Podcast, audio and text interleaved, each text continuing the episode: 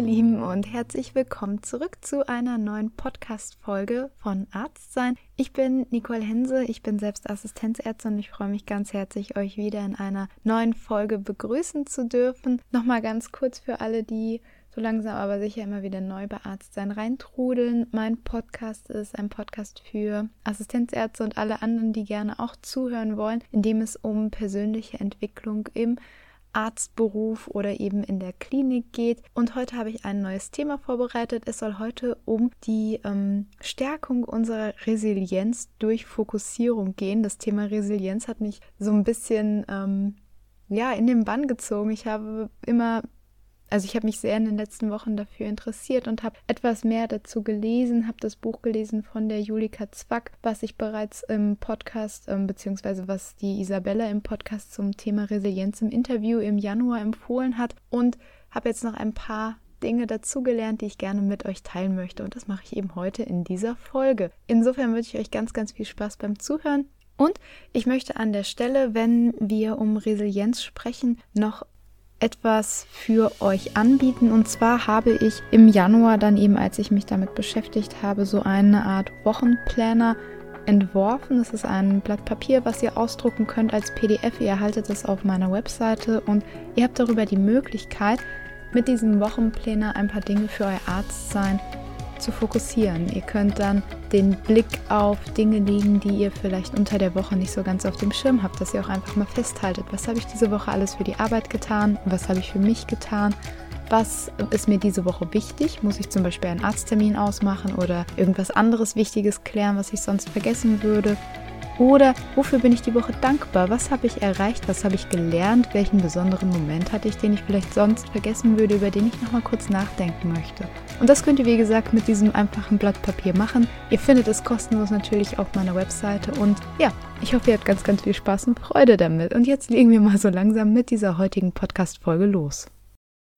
Ein wichtiger Teil unserer Resilienz, also unserer eigenen Widerstandskraft, fußt auf der Ressource außerberufliche Lebenswelten – diese und damit dann auch unsere Resilienz zu stärken, gelingt jedoch nur, wenn wir uns damit auseinandersetzen, was uns wirklich wichtig ist und uns fragen, ob unsere Fokussierung dem Wichtigen in unserem Leben entsprechend gerecht wird. Manchmal fühle ich mich etwas verloren zwischen meinem eigentlich schönen Beruf und meinem Privatleben. Der Spagat gelingt nicht immer und mir wird dann meistens schmerzhaft bewusst, wie wenig Zeit ich in mein privates Leben investiere und wie sehr sich die Welt in meinem Kopf um meine Arbeit, meine Kolleginnen und meine Patientinnen dreht. Manchmal verstärkt sich dieses Gefühl, wenn ich vor lauter Papierkram den Sinn hinter allem nicht mehr erkennen kann. Und früher habe ich deshalb auch schon meine Berufswahl hinterfragt. Heute bin ich ein paar Schritte weiter. Ich weiß, was mir wirklich wichtig ist und was mir in meinem Leben Sinn gibt. Zum Beispiel meine Partnerschaft, meine Familie, meine Freunde, Zeit für mich, meine Werte und natürlich besonders auch Arzt sein. Und ich weiß, dass es immer wieder schwierige Phasen geben wird und dass ich diese gut meistern und in meine Balance zurückfinden werde. Ich habe gelernt, dass ein guter, dass ich ein guter Schwamm sein kann und in meine ursprüngliche Form zurück, zurückkehre. Kurz, ich habe meine Resilienzsäule außerberufliche Lebenswelten gestärkt, die mir nicht nur immens wichtig ist, sondern mir auch Sinn gibt. Wieso sind unsere außerberuflichen Lebenswelten eigentlich so wichtig? Zunächst einmal möchte ich euch etwas erklären zu einem System, das ähm, ein Zusammenspiel zwischen Anforderungen und Ressourcen erklärt. Unsere Resilienz, also unser seelisches Immunsystem, wie die Psychologin Julika Zwack es so passend benennt, kann laut diverser gesundheitspsychologischer Theorien gestärkt werden. Ein Modell, auf das Julika Zwack in ihrem Buch eingeht, ist das ähm, systemische Anforderungsressourcenmodell, das SAR-Modell, nach dem Trier-Psychologen Peter Becker. Gesundheit bzw. Krankheit sind laut des Modells das Resultat von Anpassungs- und Regulationsprozessen zwischen dem Individuum und seiner Umwelt. Dabei wird der Gesundheitszustand davon beeinflusst, inwieweit das Individuum mit dem ihm zur Verfügung stehenden inneren und externen Ressourcen auf die internen und externen Anforderungen reagieren bzw. diese bewältigen kann. Anforderungen können vereinfacht gesagt als Bedingungen angesehen werden, mit denen sich das Individuum auseinandersetzen muss. Beispiele für externe Anforderungen wären dann zum Beispiel die Erwartung der Familie, pünktlich zum Essen zu Hause zu sein oder eine Verabredung zum Essen gehen mit Freunden, also Anforderungen, die von außen auf uns wirken und auf die wir vermeintlich wenig Einfluss haben. Interne Anforderungen hingegen sind unsere eigenen Ansprüche an uns selbst, erlebte Sollwerte und Anforderungen an unsere Bedürfnisse. Interne Anforderungen können übrigens auch von sich auf andere Personen im Umfeld übertragen werden, beispielsweise Pünktlichkeit und Ordnung, wenn wir dies von uns selbst, aber dann eben auch von anderen erwarten. Ressourcen hingegen sind unsere Möglichkeiten oder wie Becker es definiert, gesundheitliche Schutzfaktoren, die uns dabei helfen, schwierige bzw. stressige Lebenssituationen gut und langfristig zu meistern – die eigene körperliche Fitness, Wissen, Problemlösungskompetenzen, aber auch Persönlichkeitseigenschaften wie zum Beispiel Selbstständigkeit kann man zu den internen Ressourcen zählen. Unsere berufliche und soziale Sicherheit bzw. Stabilität, ein sicheres Arbeitsverhältnis oder intakte Familienverhältnisse hingegen zählen zu externen Ressourcen. Ressourcendefizite werden nach Becker als gesundheitliche Risikofaktoren betrachtet. Das ganze Modell lässt sich noch viel weiter differenzieren, aber ich möchte es bewusst hier etwas einfacher halten und nicht weiter darauf eingehen. Was das Verhältnis zwischen Anforderungen und Ressourcen bzw. Ressourcendefiziten genau für uns bedeutet, das schildert Julika Zwack ganz gut in ihrem Buch Resilienz für Ärzte. Sie empfiehlt ein ausgeglichenes Verhältnis zwischen Anforderungen und Ressourcen, wie eine Waage, und schreibt genauer darüber, während sich die Anforderungen quasi von allein erneuern, es gibt ja immer jemanden, der irgendetwas von mir will in der Klinik. Und wenn ich es selbst bin, kann der Ressourcenspeicher durchaus leer laufen. Selbst bei einem gut gefüllten Ressourcenspeicher gilt, potenziell unbegrenzten Aufgaben und Anforderungen stehen immer begrenzte Ressourcen gegenüber. Julika Zwack sieht außerberufliche Beziehungen dabei als wichtigste Kraftquelle. Sicher nicht nur im, Arztberuf. Sie schreibt, die Familie bietet eine Oase der Stabilität. Im günstigsten Fall ist sie der Ort, an dem Ärzte Verständnis für Frustration und Erschöpfung, gesunder Relativierung und Distanzierung und alltäglichen Rückhalt erfahren. Wer zu Hause aufgetankt hat, geht mit mehr Ressourcen, zum Beispiel dann auch inneren Abstand, besserer Laune, gefühlt größerem Handlungsspielraum, wieder an die Arbeit. Die Autorin erkennt das Problem der Kollegen und Kolleginnen, Verabredungen und Termine mit Freunden und Familie auch gerne auf später zu schieben. Ich meine, wer kennt's nicht? Man schafft's halt einfach nicht oder ist müde und verschiebt es gerne. Doch sie warnt explizit davor, denn häufig trete dieses später so nicht ein, da man ja alles andere auch immer verschiebe und am Ende vielleicht niemand mehr auf einen selbst warten möchte nach ein paar Jahren.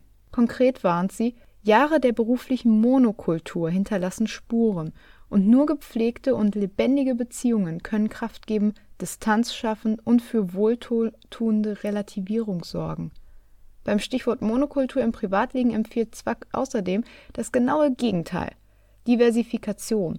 Es lohne sich, in etwas zu investieren, das mir etwas bedeutet, bei dem ich mich und den Alltagsstress für eine begrenzte Zeit vergessen kann. Das daraus entstehende Paradox, weil ich regelmäßig joggen gehe, finde und nehme ich mir genau die Zeit dafür. Und das funktioniert laut Zwack, weil die so investierte Zeit in einer Ressourcenaufwärtsspirale endet und so auch Spannung abbaue, Kompensation biete und die gemachte Erfahrung, die eigene Stabilität wachsen lasse. Als Ärztin sollte man meinen, man weiß ganz genau, was einem wichtig ist und wieso man den eigenen Beruf ergriffen hat dass man durch den Beruf ein sehr sinnvolles Leben führt und somit dann auch eine hohe Lebenszufriedenheit erlebt. Denn das ist mittlerweile auch dank einer Studie beschrieben. Denn es ist so, dass tatsächlich für die Menschen, die unabhängig von Partnerschaft, Beruf und Statussymbolen eben diejenigen, die zufriedensten sind, die eine hohe Lebenssinnhaftigkeit verfolgen. Entsprechend tun wir uns etwas Gutes, wenn wir als Ärztin immer mal in uns gehen und uns überlegen, was uns wirklich wichtig ist und was uns und unseren Beruf auszeichnet und wieso wir ihn ergriffen haben. Denn all der Papierkram, die Überstunden, die schlaflosen Nächte, die manchmal ein wenig ähm, schwierigen Patientinnen, die körperliche Belastung, die mangelnde Anerkennung und eben noch vieles mehr, was uns manchmal auf dem Herzen liegt und unseren eigentlich so schönen Beruf auch schwierig werden lässt. All dies sind Gründe, weshalb wir Ärztinnen unseren Beruf nicht so leben können, wie wir uns das vorstellen, wieso wir unzufrieden werden, wieso wir den Beruf wechseln oder sogar in einen Burnout oder in eine Depression geraten können. Die Frage ist nur, wie wir mit unseren alltäglichen Problemen und Herausforderungen auf der Arbeit umgehen und wie wichtig wir diese nehmen, wie sehr wir uns davon auch distanzieren können und Lebensschwerpunkte woanders sehen. Denn was uns bewusst ist, was uns wirklich wichtig ist und was uns bewegt, Ärztin zu sein, Mensch zu sein, Partnerin, Bruder, Schwester, Vater, Mutter, wenn wir das wissen, verlagern wir automatisch unseren Gedankenschwerpunkt hin zu eben diesen für uns auch in unserem privaten Leben wichtigen Aspekten. Wir geben dann diesen Dingen Raum und Zeit, wir leben, wir genießen und wir achten sie. Und wir verteidigen die uns wichtigen Dinge im Leben. Und wenn wir genau dies tun, dann stärken wir einen wichtigen Teil der Faktoren, die uns resilient machen, die uns helfen, im Klinikalltag zurechtzukommen und die uns Zufriedenheit bringen und die uns weitermachen lassen.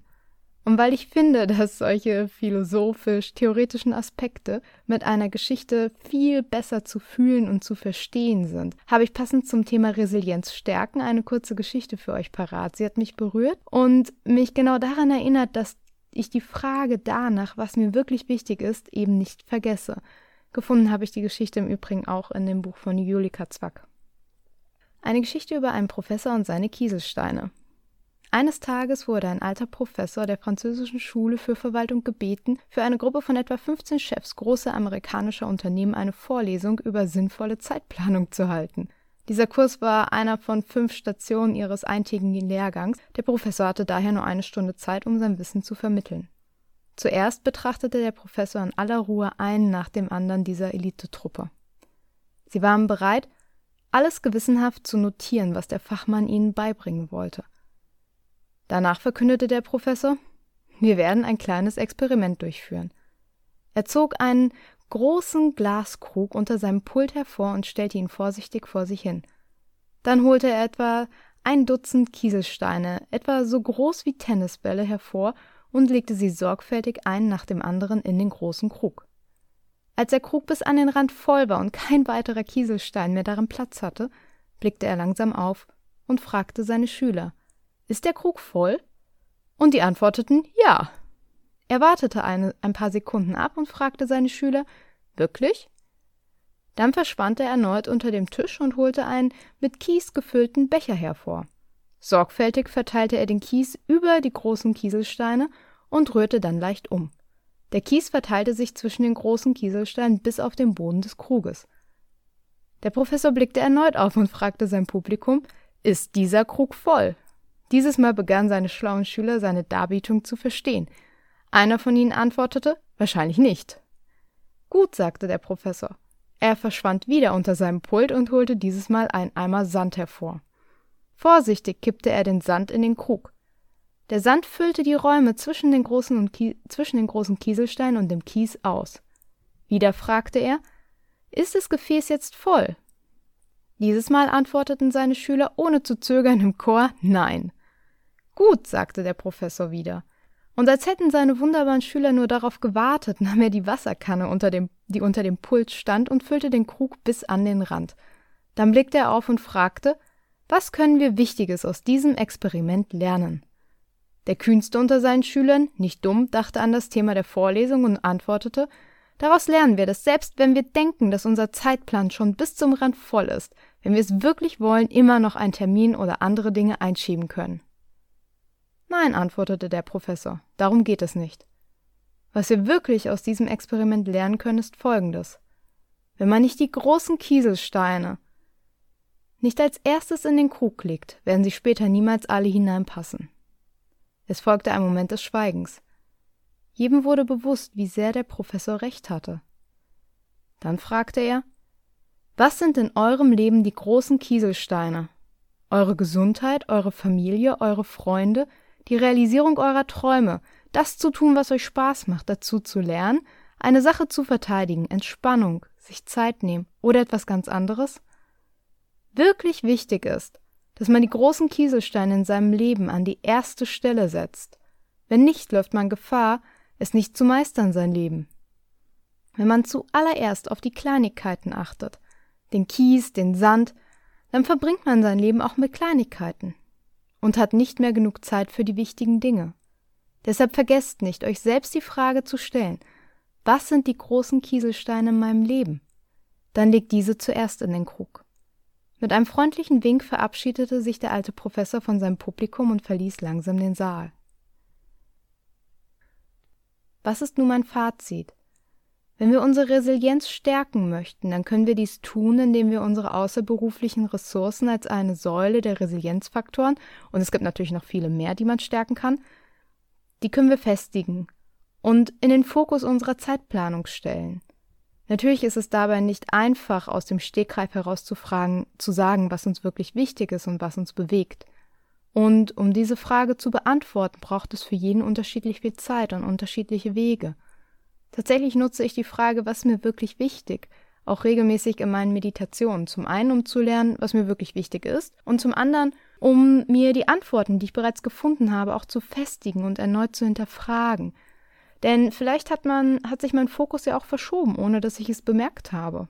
Eine andere Möglichkeit ist das aktuell sehr moderne Journaling oder eben das altbewährte Tagebuchschreiben. Oder man beschäftigt sich im Dialog mit seinem persönlichen Umfeld, mit der Familie, mit Partnern, mit Freunden, mit der Frage und erlebt den Austausch darüber.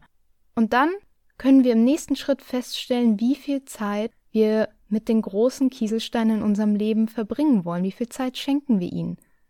Wie verbringen wir unsere Woche? Sind unsere wichtigen Dinge für uns auch große Kieselsteine oder nur das Füllwasser? Wenn wir schon im Kleinen bei dieser Planung unserer Woche und unseres Tages den Schwerpunkt hin zu dem verlagern, was uns wirklich wichtig ist, dann schützen wir uns. Dann stärken wir unsere Resilienz und können besser mit den schwierigen und herausfordernden Situationen und Belastungen unseres ärztlichen Alltags umgehen. Darüber hinaus symbolisiert die Geschichte im Übrigen auch sehr schön, was uns bleibt, wenn Füllstoffe im Glas weggespült werden. Nämlich die großen Steine, die uns wichtigen Dinge im Leben, auf die es also auch in schwierigen Situationen ankommt. Zu wissen, was uns insbesondere außerberuflich wichtig ist und genau das als Resilienzressource zu leben, zu stärken, das macht uns widerstandsfähiger und lässt uns Herausforderungen besser meistern. Wir halten also das Verhältnis zwischen Anforderungen und Ressourcen ausgeglichen. Und ganz wichtig, wenn für euch die Medizin und eure Karriere als Arzt, Ärztin das ist, was euch eure großen Kieselsteine beschert, dann verfolgt das natürlich. Dagegen will ich ja auf gar keinen Fall was einwenden, im Gegenteil. Dennoch, vergesst eure Ressourcen nicht und versucht euch eure Waage aus Anforderungen und Ressourcen eben ausgeglichen zu halten. Ich freue mich auf jeden Fall auf den Austausch mit euch über die spannende Frage, was ist mir wirklich wichtig und setze ich meine zeitlichen Prioritäten entsprechend. Ihr dürft mir auch gerne per Mail eine Nachricht zukommen lassen. Ich heiße nicole.arztsein.com oder ihr schließt euch mir bei Instagram an. Dort heiße ich Arztsein. Und für alle, die sich noch weiter mit dem Thema Motivation beschäftigen wollen, da habe ich bereits einen Beitrag veröffentlicht zu. Da müsstet ihr eine Podcast-Folge finden. Die gab es ganz am Anfang mal Nummer drei oder vier. Und ja, dann würde ich sagen, verabschiede ich mich wieder von euch. Ich belasse euch mit euren Gedanken und wünsche euch alles Gute zum Start in die neue Woche und ein schönes Arztsein. Bis dann ganz bald wieder. Eure Nicole.